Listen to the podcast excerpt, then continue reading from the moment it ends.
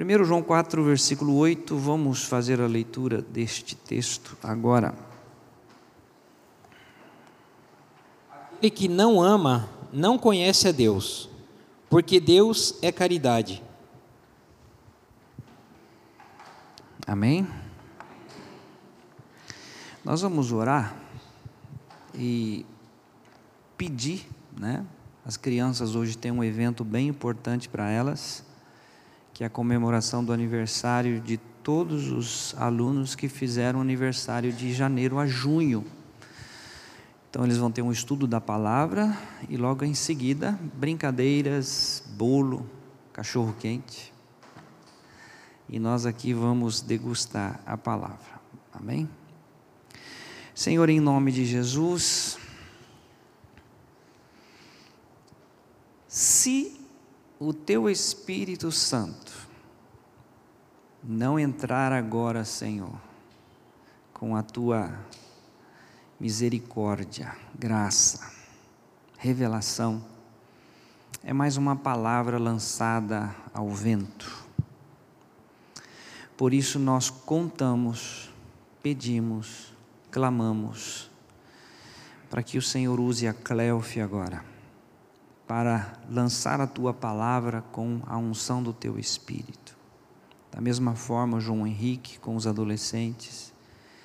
E nós aqui, Senhor, que o teu Espírito tenha liberdade de agir no nosso meio. Peço por todos aqui e nas salas, que o Senhor venha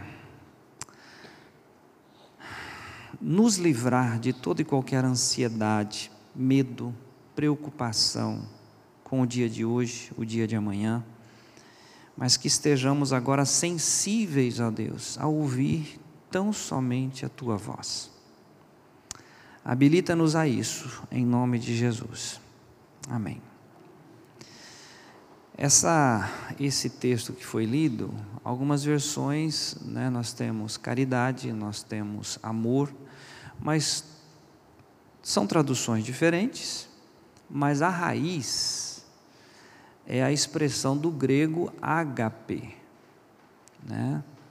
No grego, quem conhece a simbologia, alfa, né, começa alfa, depois o G no grego é o nosso Y. Depois vem novamente o alfa e depois vem ah, o pi. Lembra da matemática? O pi é o P, HP. E o E vai ser um N com a perninha um pouquinho mais comprida. Então, você pode verificar na sua Bíblia, nas, quem tem o celular, você vai lá no grego e você vai ver essa definição, tá? Então, significando o que? Esse amor que é o amor de Deus, o amor incondicional. Mês de julho, nós vamos estar trabalhando isso, tá? Vai ser um mês extremamente importante, conto com a presença de todos, porque é uma sequência esse primeiro vai ser extremamente esclarecedor. Então, o objetivo geral desse mês é falar sobre o amor de Deus, né? como que Ele nos ama. E hoje, especificamente, o nosso estudo é um amor que se importa. Né? Um amor que se importa, tá bom? Então, Ele se importa com você, ele se importa comigo, ele se importa com a nação brasileira, ele se importa com tudo aquilo que acontece ao seu redor. Isso não de forma apenas verbalizada, mas de forma empírica, clara, visível na ação sobrenatural de Deus. Então, esse texto vai ser sempre a nossa chave, né? a nossa entrada, introdução durante todo esse mês. E um outro que nós não vamos ler sempre, mas também que a igreja tenha como referência, é 1 Coríntios 13. Né? Acredito que a maioria conhece esse texto. Primeiramente, eu vou pedir ao Leandro para ler apenas o versículo 1, 2 e 3.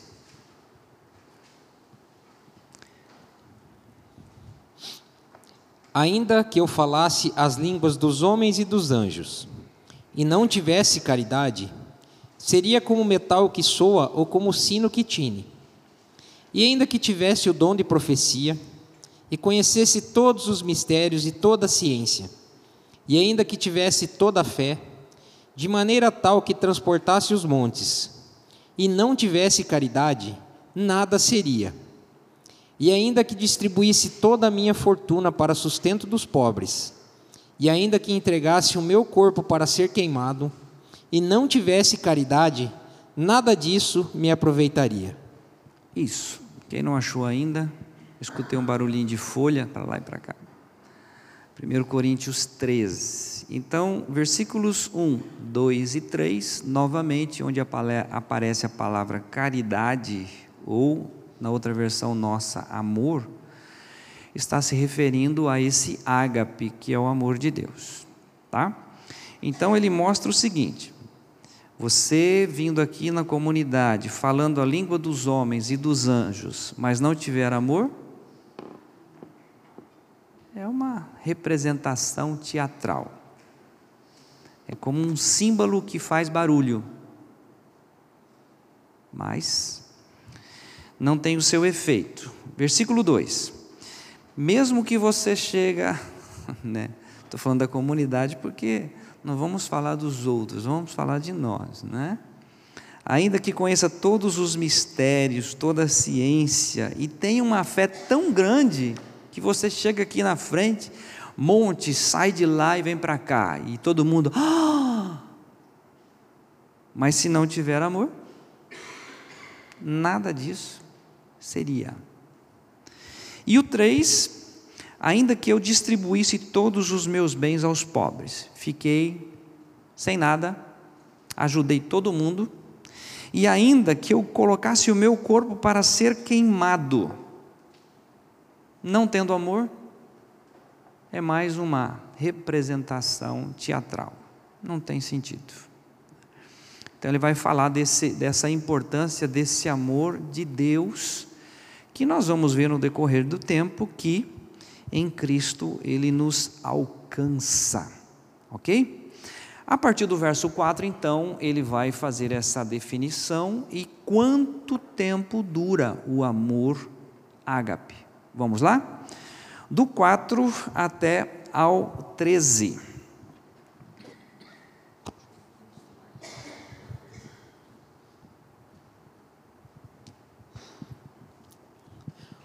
O amor é sofredor, é benigno, o amor não é invejoso, o amor não trata com leviandade, não se ensoberbece, não se porta com indecência, não busca os seus interesses, não se irrita, não suspeita mal, não folga com a injustiça, mas folga com a verdade. Tudo sofre, tudo crê, tudo espera, tudo suporta. O amor nunca falha, mas havendo profecias, serão aniquiladas. Havendo línguas, cessarão. Havendo conhecimento, desaparecerá. Porque, em parte, conhecemos e em parte profetizamos. Mas, quando vier o que é perfeito, então o, o que o é, em parte será aniquilado. Quando eu era menino, falava como menino, sentia como menino, pensava como menino, mas, logo que cheguei a ser homem, acabei com as coisas de menino. Porque agora vemos por espelho em enigma, mas então veremos face a face. Agora conheço em parte, mas então conhecerei como também sou conhecido. Agora, pois, permanecem a fé, a esperança e o amor. Estes três, mas o maior destes é o amor. Isso. Então aqui nós temos essa essa definição, né? Desde o 4 até o 13. Paciente, benigno, enfim não tem ciúmes, não ufana, não se ensoberbece. Aqui vem to a total clareza desse amor ágape que é o amor de Deus. Acredito que todos já ouviram, né, já talvez até participaram de alguns estudos sobre essa, essa expressão, essa definição de amor que vem do grego, que tem o amor ágape, que é o amor incondicional, tem o amor filéu, que é o amor, amizade, relacionamento, uh, filosofia, amigo do saber, né? Depois nós temos o amor eros, que é o amor intimidade, amor sexual, amor de relacionamento. E nós temos também o amor estorge, que é o amor questão familiar, né? vínculo familiar. Por exemplo, lembra do filho pródigo? filho pródigo faz tudo o que faz, mas existe sempre um pai esperando o retorno do filho. Na nossa sociedade, muitos fazem o que fazem, mas o pai e a mãe sempre espera o retorno do filho. Então é um amor relacional, amor pai, mãe, filhos, enfim. Só para nós termos essa compreensão. O amor de Deus não nascemos com ele. Esse amor ágape não nos foi é, dado uma vez que nascemos em pecado. Isso é algo sobrenatural, isso só vem através da pessoa do Senhor Jesus Cristo a nós. Só para nós termos então essa compreensão. Ok? Nós vamos estar trabalhando isso durante esse mês. Mas hoje eu queria assim pensarmos juntos. Quem é pai e mãe aqui, principalmente os mais não idosos, os mais vividos, você sonhou com um filho. Você criou expectativas com aquele filho, você organizou o quarto, você organizou a questão financeira, você correu né, com esse filho para o hospital, qualquer situaçãozinha diferente, você foi atrás, enfim. Você tentou ensinar tudo o que é de bom a esse filho. Aí vem um Zé Ninguém,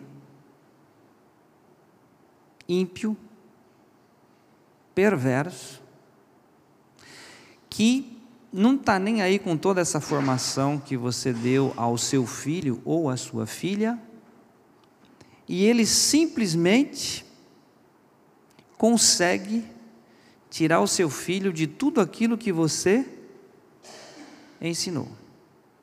Alguém que não tem o mínimo interesse pela pessoa, mas somente em fazer o mal. Já que eu estou perdido, eu vou levar o outro também para o mesmo caminho.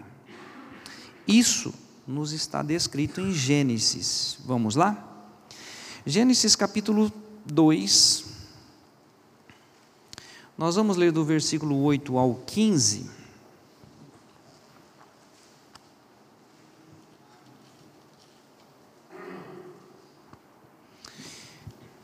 Gênesis 2, do 8 ao 15.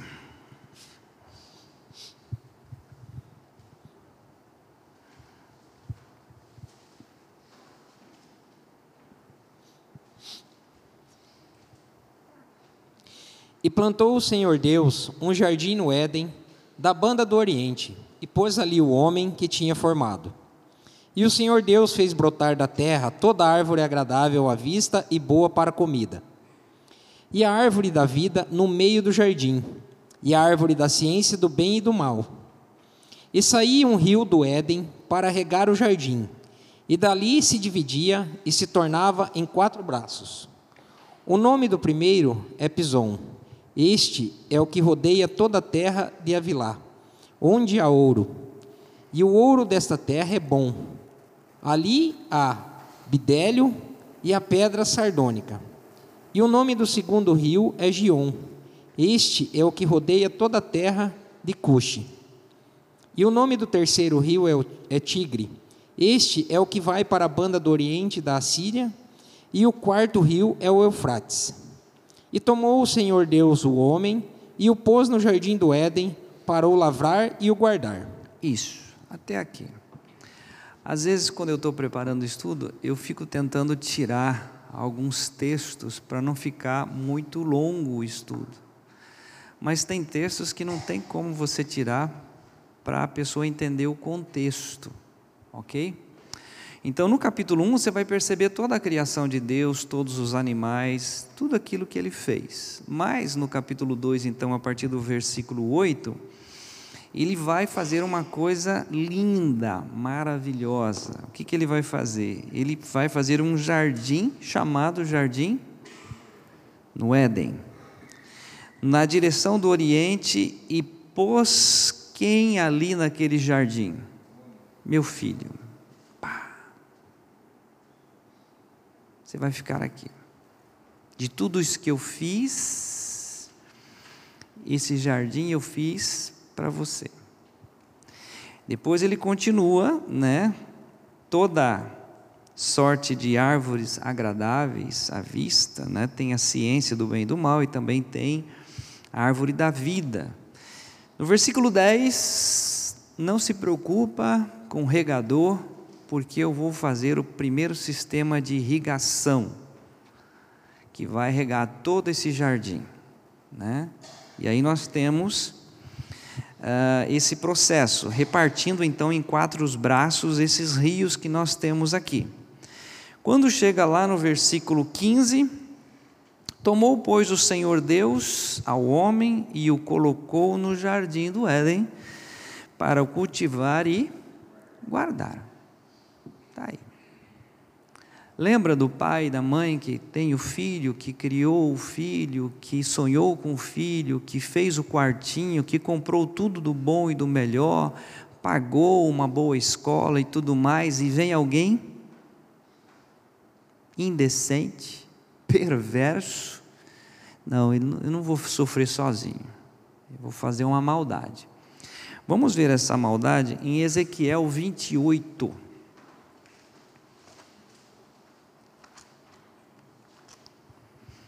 Enquanto estamos procurando, vou repetir.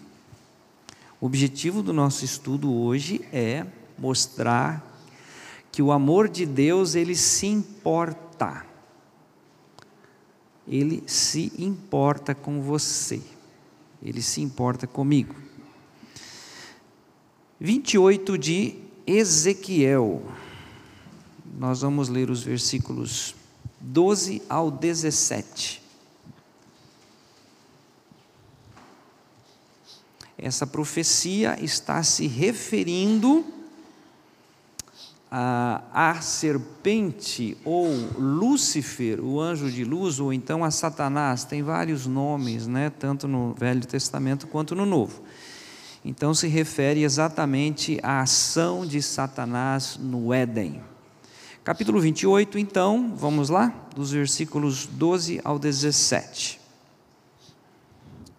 Filho do homem, levanta uma lamentação sobre o rei de Tiro, e diz-lhe: Assim diz o Senhor Jeová: Tu és o aferidor da medida, cheio de sabedoria e perfeito em formosura.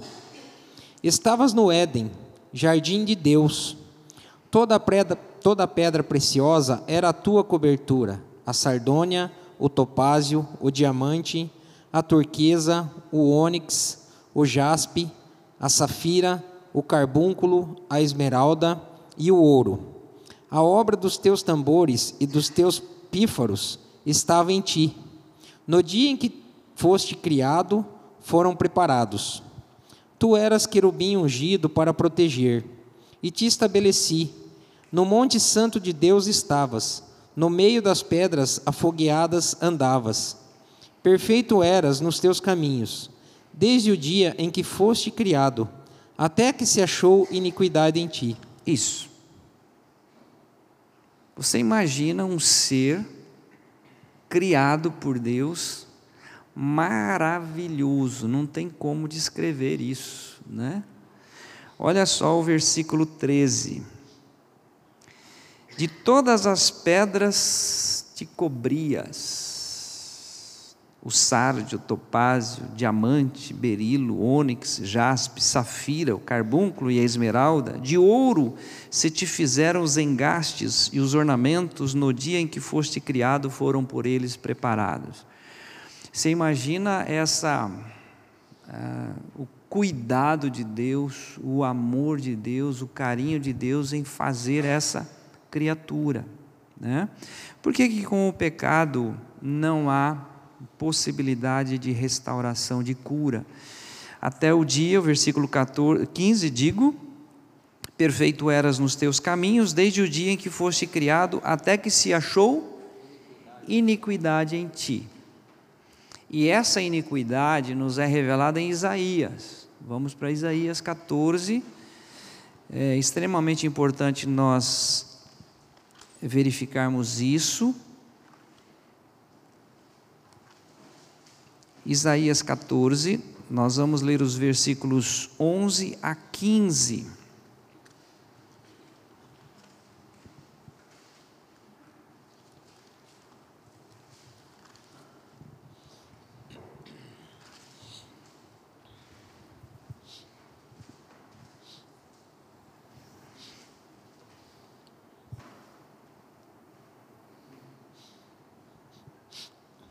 Já foi derribada no inferno a tua soberba. Com o som dos teus alaúdes, os bichinhos debaixo de ti se estenderão e os bichos te cobrirão. Como caíste do céu, ó estrela da manhã, filha da alva, como fostes lançado por terra, tu que debilitavas as nações. E tu dizias no teu coração: Eu subirei ao céu acima das estrelas de Deus exaltarei o meu trono. E no monte da congregação me assentarei, da banda dos lados do norte. Subirei acima das mais altas nuvens e serei semelhante ao Altíssimo. E, contudo, levado serás ao inferno, ao mais profundo do abismo. Ok? Olha o versículo 11: Derribada está na cova ou no inferno a tua soberba, até que se achou iniquidade em ti. Estão lembrado? A formosura dele, a beleza dele, isso se tornou um ser soberbo, né? Depois, na sequência, ele diz, 14: Subirei acima das mais altas nuvens e serei semelhante ao Altíssimo. Lembra da proposta dele em Gênesis 3? Deus sabe que no dia em que dela comerdes, se abrirão os vossos olhos e sereis como Deus. A outra versão, semelhante ao Altíssimo. Isso vem dele. 15. Contudo, serás precipitado para o reino dos mortos, no mais profundo do abismo. Então, agora nós vamos ter essa compreensão. Deus coloca o homem no jardim para guardar, para zelar. E quem que aparece no capítulo 3 entre as alimarias do campo? Este ser, travestido de uma serpente, que era o animal mais astuto. Então, tudo que Satanás faz, ele faz com astúcia, né? Como que ele provoca pessoas? Às vezes através de um familiar, alguém próximo, né? Isso é muito comum ele fazer. Ele sempre vai usar de astúcias para armar ciladas, conforme nos é descrito em Efésios. Por que, que eu estou trazendo isto? Porque ele foi no jardim, induziu, né, a, a palavra engano a mulher foi enganada, ela toma o fruto, come e dá ao seu marido e ele come com ela. E aquilo que era um paraíso, alguém foi e fez disso um caos. Um caos. Então nós vamos para Gênesis 3 agora. Os versículos 22, 23 e 24 e hoje você vai ter a compreensão, claro que talvez alguns já têm, mas outros talvez não, que o que levou o Senhor Deus a lançar o homem fora do seu jardim é um amor chamado HP, incondicional. O lançar fora do jardim do Éden não foi um castigo, mas foi um ato de amor e de misericórdia. Então nós vamos ler Gênesis 3, 22 a 24. Então disse o Senhor Deus: Eis que o homem é como um de nós, sabendo o bem e o mal. Ora, pois, para que não estenda a sua mão e tome também da árvore da vida e coma e viva eternamente, o Senhor Deus, pois, o lançou fora do jardim do Éden para lavrar a terra de que fora tomado, e, havendo lançado fora o homem, pôs querubins ao oriente do jardim do Éden e uma espada inflamada que andava ao redor, para guardar o caminho da árvore da vida. Qual é o ato de misericórdia, amor, graça? O que, que estava no meio desse jardim?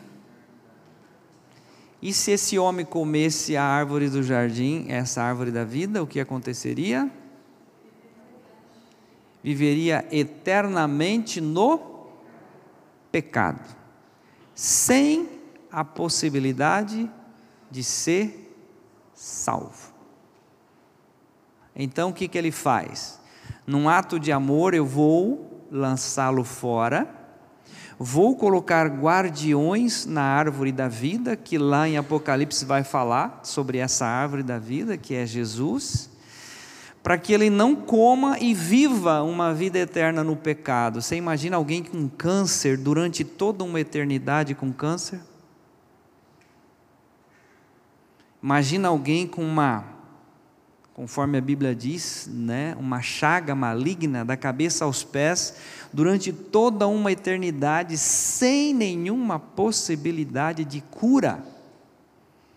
Se mesmo hoje que o homem está em pecado, ele procura o elixir da vida, viver uma vida eterna, mesmo nessa condição de pecador.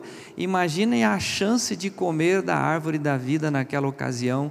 Então Deus, usando de misericórdia, lança-o fora para poder providenciar uma salvação perfeita. Isso se chama um Deus que se importa, um Deus que ama, um Deus que cuida, que se preocupa conosco. Então eu gostaria de apresentar aqui para a igreja alguns fatos, Velho Testamento,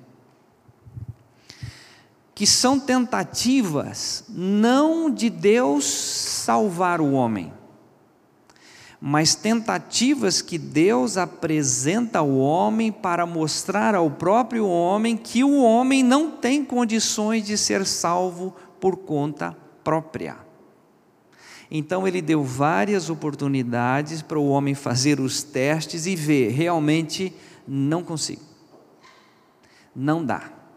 Eu preciso da tua misericórdia e do teu amor. Então vamos lá para Gênesis capítulo 6. Nós vamos ler dos versos 5 ao 8. Está bem pertinho. Gênesis 6, dos 5 ao 8. E viu o Senhor que a maldade do homem se multiplicara sobre a terra e que toda a imaginação dos pensamentos de seu coração era só má continuamente. Então arrependeu-se o Senhor de haver feito o homem sobre a terra. E pesou-lhe em seu coração. E disse o Senhor: Destruirei de sobre a face da terra o homem que criei, desde o homem até o animal, até o réptil e até a ave dos céus, porque me arrependo de os haver feito. Noé, porém, achou graça aos olhos do Senhor. É mais ou menos trocando nas nossas palavras hoje, é, Senhor Deus, não tem ninguém que presta? Não tem. Desde que o pecado entrou no mundo, não tem.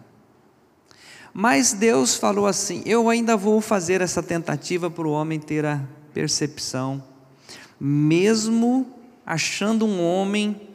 Sabe, nós temos hoje na sociedade, e você talvez conheça muitas pessoas assim, boa idoneidade moral, uma pessoa que honra com seus compromissos, uma pessoa que é um bom pai de família, é um exemplo, porém a natureza está Lá dentro.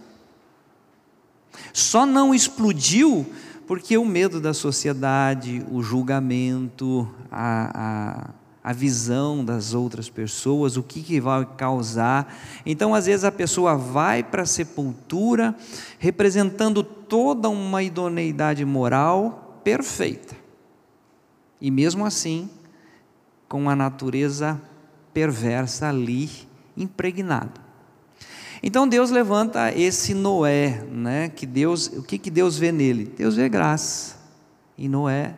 E aí nós temos toda a sensação, a obra do dilúvio, enfim, tudo aquilo que Deus projetou. Oito almas saem da arca. E através dessas oito almas começa tudo de novo. A maldade, né?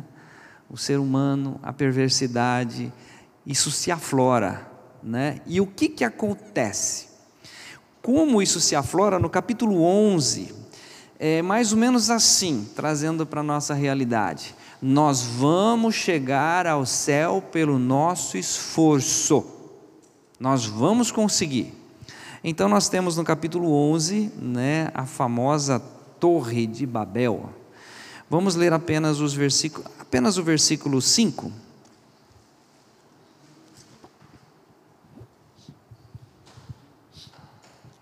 Então desceu o Senhor para ver a cidade e a torre que os filhos dos homens edificavam.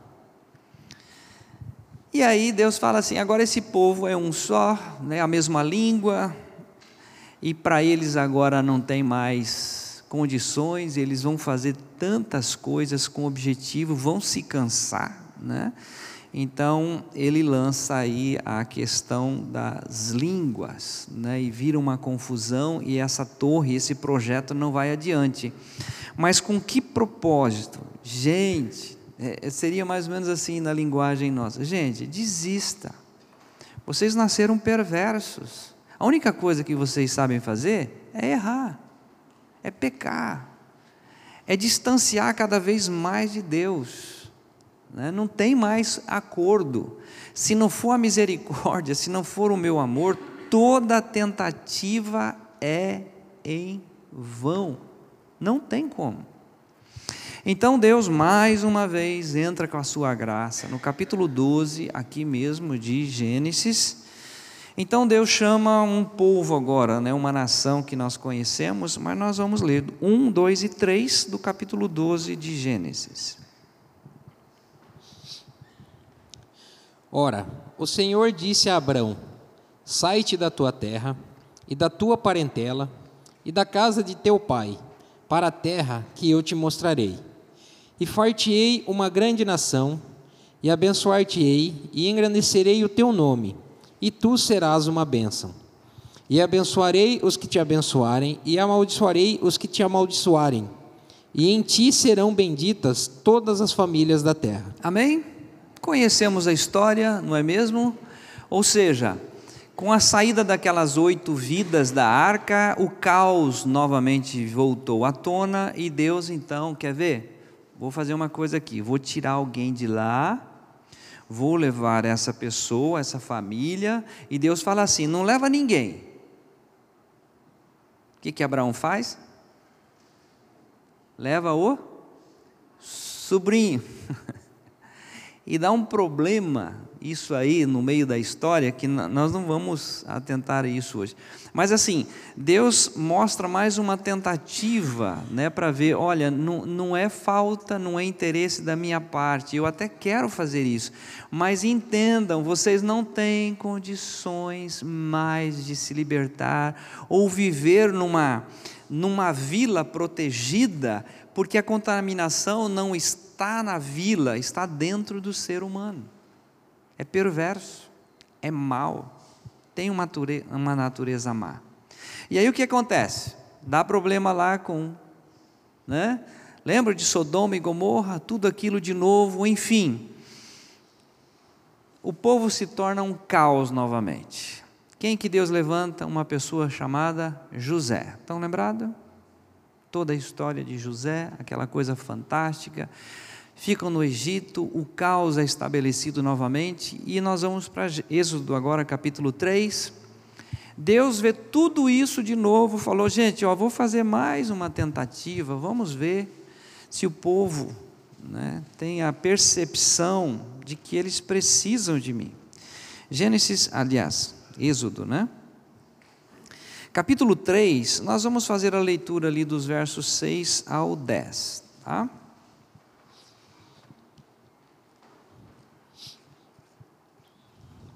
Disse mais: Eu sou o Deus de teu pai, o Deus de Abraão, o Deus de Isaque e o Deus de Jacó.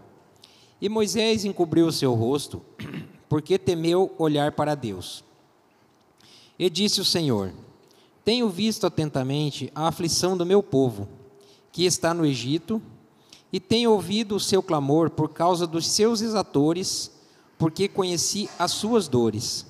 Portanto, Desci para livrá-lo da mão dos egípcios e para fazê-lo subir daquela terra a uma terra boa e larga, a uma terra que mana leite e mel, ao lugar do cananeu e do eteu e do amoreu e do perizeu e do eveu e do jebuseu. E agora, eis que o clamor dos filhos de Israel chegou a mim, e também tenho visto a opressão com que os egípcios os oprimem. Vem agora, pois, e eu te enviarei a Faraó, para que tires o meu povo, os filhos de Israel, do Egito. Ok? Novo, uma nova nação, nós vamos agora mostrar para vocês o seguinte: eu vou levar vocês para uma nova terra, né? vou tirar dessa opressão que vocês estão vivendo. Mas, gente, não é a opressão do povo apenas, o problema é. Vocês vão para outro lugar, mas vocês não vão sair de vós mesmos. É a mesma coisa, aquela pessoa que está aqui em Cascavel, não suporta mais, eu não aguento mais, aí arruma tudo a sua mala, vou viver lá na Bahia. Vai viver na Bahia alguns anos e fala, eu não aguento mais isso aqui, eu vou, sabe? Para o Rio de Janeiro. Vai chegar no Rio de Janeiro, porque onde você vai, a mala vai junto. O seu pecado vai junto, a sua inquietude vai junto, não tem acordo com o ser humano. Mas nessa tentativa, então, vamos, o Senhor se propõe a levar o povo até uma nova terra, a terra de Canaã. O que, que acontece no meio do caminho? Murmuração, murmuração, murmuração, não tem pão, não tem água. Ai, que vontade de voltar no Egito, pelo menos lá nós tínhamos cebola, tinha panela, tinha alho. Murmuração. Aí Moisés chama a atenção dele, então nós vamos pular agora para Deuteronômio 5, 28 e 29. Há uma disposição de renovação, né? Olha, Moisés, é o seguinte, já percebemos quanta besteira a gente fez, mas é o seguinte: a partir de agora, tudo que Deus falar, nós vamos fazer, tá? Então o povo se dispõe a isso, e aí Deus, eu acho que Deus dá uma gargalhada ali, né? uma risada muito gostosa. É, Deuteronômio 5, 28 e 29.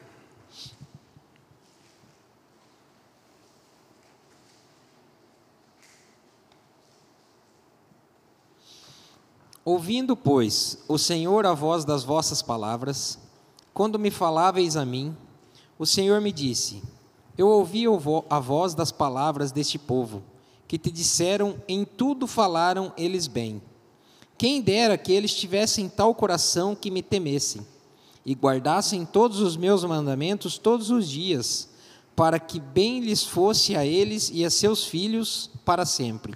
Você percebe? Estou mudando vocês do Egito para Canaã, mas a natureza continua a mesma, né? Então o povo disse: não, a partir de agora nós vamos obedecer. E aí Deus fala com Moisés, o 28, ó, eu ouvi as palavras deste povo, as quais te disseram, em tudo eles falaram bem. Eu não sei quantos já passaram por, aqui, por isso, mas eu já passei por isso. Quando eu estava dentro da religião, eu dizia assim: a partir desse ano, eu vou ser fiel. Às vezes durava uma semana, né, aquele ar de santidade absoluta, né? As pessoas fazem votos, não, eu vou mudar, esse ano eu vou mudar, esse ano eu vou mudar. E não muda, gente. Não há possibilidade disso, a não ser algo sobrenatural, né? vindo do alto. Aí Deus ouve essa fala deles, né? É uma fala boa, bonita, mas o 29 diz: quem dera que eles tivessem tal coração. O coração é aquele ainda, é mau, é perverso, não tem como, né? não há possibilidade. E ele continua dizendo: é, para que bem lhes fosse ele e seus filhos para sempre. Realmente isso seria muito bom, mas o problema ainda é o coração. Então Deus é, ele está mostrando, gente, eu me importo com vocês, eu cuido de vocês, mas olhem para mim, a salvação não vem de vocês, a salvação vem do alto. Muito bem, chegaram na terra de Canaã, nós vamos para Juízes. Juízes, capítulo 2. Eu não vou passar por todo o Velho Testamento, viu, gente? Senão vocês vão começar a ficar apavorados Fala, meu Deus, isso aqui vai até o Apocalipse, será? Não. Né? Juízes, capítulo 2, versículos 11, 12 e 13. Lá na terra que eles entraram, que Deus deu né, a oportunidade de eles entrar, só que Deus falou para eles o seguinte: ó, quando vocês entrarem lá, vocês expulsam todos os moradores. Porque os moradores que estão lá, os jebuseus, os heveus, os eteus, ele tem os próprios deuses. E se vocês não eliminar esse povo, sabe o que vai acontecer? Ao invés de eles vir para o seu lado, é você que vai para o lado deles. Lembra? Lembra daquele. se você tem uma batatinha podre, só uma, num saco de batata tudo boa, o que, que vai acontecer? Apodrecer tudo. Não é o bom que conserta o mal, é o mal que influencia o bom. Por isso que a Bíblia fala: as más conversações corrompem os bons costumes. Então é bom saber de tudo isso. Vamos lá na leitura? Juízes, capítulo 2, do 11 ao 13.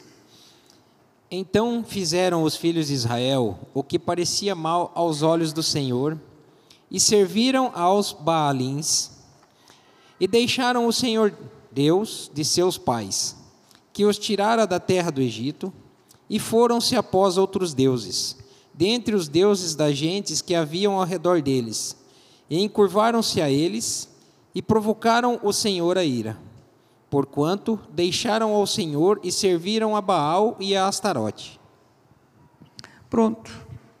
Foi exatamente aquilo que Deus falou coração pendeu para esses deuses e ficou o caos estabelecido. E aí você conhece, gente. O caos entrou em Israel, em Jerusalém, e Deus está provando desde o início, gente. Eu me importo com vocês, mas eu quero dizer para vocês que sou eu o Salvador agora, porque vocês estão contaminados com aquele indivíduo cheio de iniquidade, que entrou no Éden e levou vocês a acreditarem numa grande mentira, e por isso vocês precisam agora dar valor à verdade que vem do alto. Mais uma tentativa e nós vamos é, daqui dois minutinhos só. Aguenta. Oséias. Oséias é um profeta que a missão dele era tão somente casar com uma prostituta, para mostrar algo sobrenatural à raça humana. Profeta Oséias, capítulo. É, deixa eu ver aqui. Capítulo 1, versículo 2.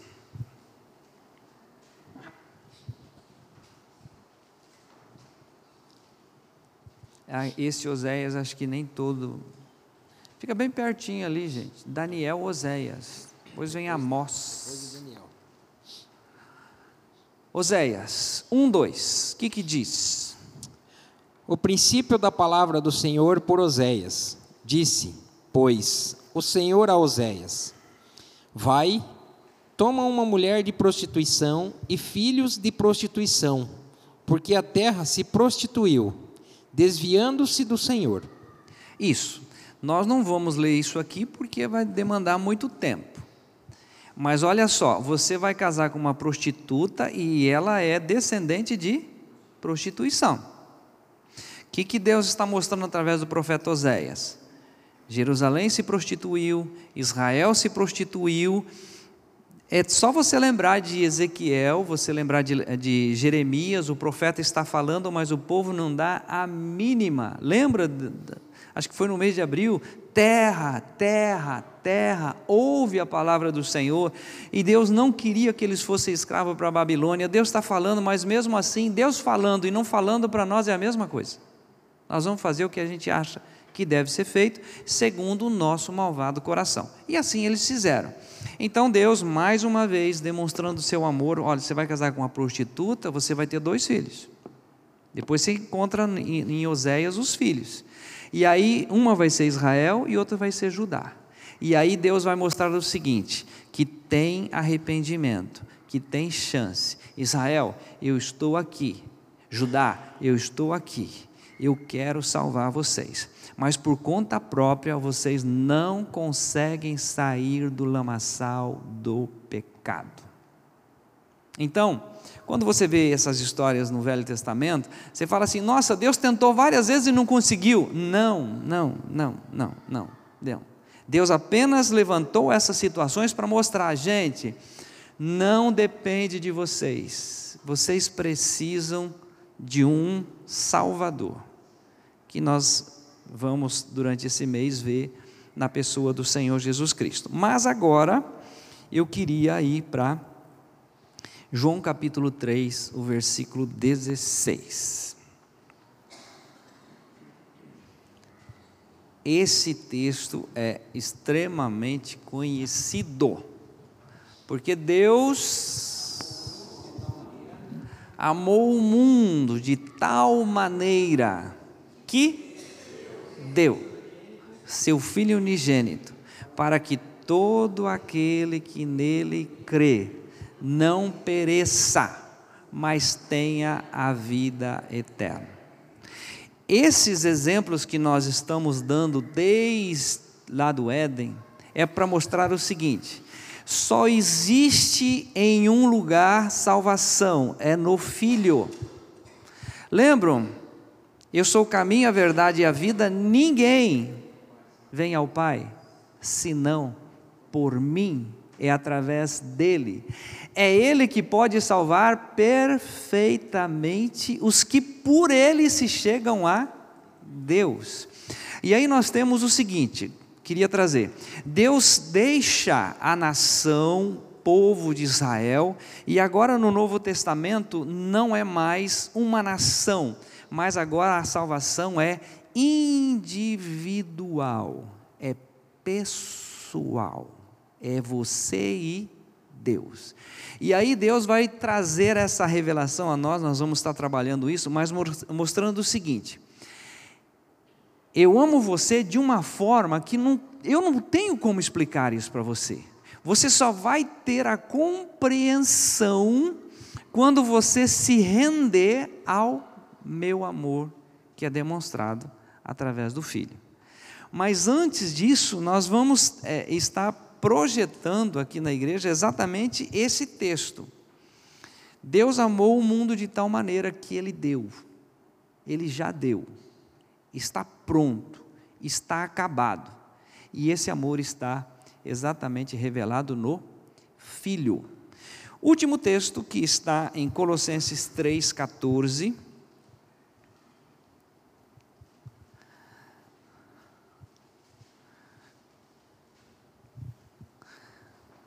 E agora nós vamos terminar aqui apenas fazendo essa conexão, tá? Lembra que nós lemos 1 Coríntios 13? Mesmo que você tenha fé, mesmo que você tenha todos os eh, a revelação, todos os mistérios, mesmo que você distribua todo o dinheiro que você tem, mesmo que você até seja queimado em prol de alguém, mesmo que você faça coisas, se não tiver amor, isso é nulo. Por quê? Porque no capítulo 3, do versículo 14, vai dizer então que o vínculo da perfeição, aquilo que ata, aquilo que une, aquilo que liga, né, a perfeição, é esse amor. Vamos ler? E, sobre tudo isto, revestivos de amor, que é o vínculo da perfeição. E aí nós vamos, domingo que vem, exatamente é, entrar nesse, nesse âmbito, né? Você não nasceu com esse amor, mas o Senhor Deus proporciona todo aquele que deseja esse amor, de Ele dar, é de graça, não tem custo algum. O que nós gostaríamos de deixar hoje para a igreja é o seguinte: toda tentativa de sair desse lamaçal do pecado, de sair dessa vida com a qual nós nascemos, os nossos antepassados já fizeram. Vamos construir uma torre? Vamos adorar outros deuses? Vamos mudar de cidade? Vamos sair do Egito? Vamos lá para a terra de Canaã? E nada disso funciona. Vamos andar segundo o nosso coração? Vamos. Vai acabar na Babilônia, vai acabar sendo escravo. Todas as tentativas você já tem como exemplo para dizer: não vale a pena. Eles já sofreram. Mas nós podemos então dar um novo rumo à nossa vida, Senhor. Eu quero andar segundo aquilo que o Senhor tem, que é a tua verdade, que é a tua palavra. Amém? Posso ler um último texto? Esse poder do microfone é um negócio absurdo, né? Eles abusam.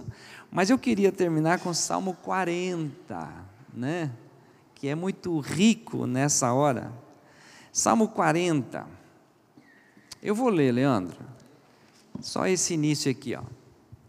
Olha só. Acharam? Esperei com paciência pelo Senhor, Ele, gente, Ele se inclinou para mim. Quando foi que Ele me ouviu? Quando eu clamei por socorro. O que, que ele fez? Tirou-me de um poço de perdição e de um tremendal de lama, colocou os meus pés sobre a rocha e me firmou os passos. Quem que faz? É ele. Ok. Vão degustar isso durante a semana. É, vai ser muito bom. Vamos nos colocar em pé?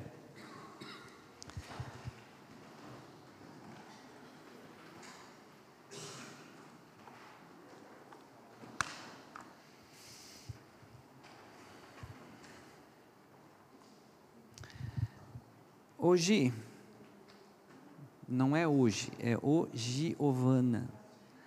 É, tem como ministrar esse cântico Maravilhosa Graça? Tem? Ok. Então vamos orar. Senhor, eu peço pelos meus irmãos aqui, os meus amigos, que o Senhor traga essa revelação tão, tão linda, tão grandiosa. O Senhor preparou para nós um jardim, uma, uma vida maravilhosa um, usufruir de tudo aquilo que o Senhor tem nos dado a vida, a respiração, o sol, a lua, esse planeta. O Senhor tem verdadeiras maravilhas para nós. Mas assim como no Éden, aquele que não tem nenhum compromisso com a verdade, desviou a atenção dos homens Livra os meus irmãos de desviar a atenção da tua palavra, por misericórdia, Senhor. Abra o nosso entendimento, Senhor, que toda tentativa humana para salvar, para se libertar, foi frustrada, é inútil, é em vão, porque estamos mortos em delitos e pecados. Senhor, obrigado pela revelação da tua palavra. E eu peço por todos aqui, Senhor, que o Senhor venha trazer toda a clareza de que realmente o Senhor ouve quando nos, nós clamamos por socorro, que o Senhor realmente nos tira da lama, que nos socorre e nos coloca sobre Jesus Cristo. Opera, Senhor, este milagre por graça e misericórdia.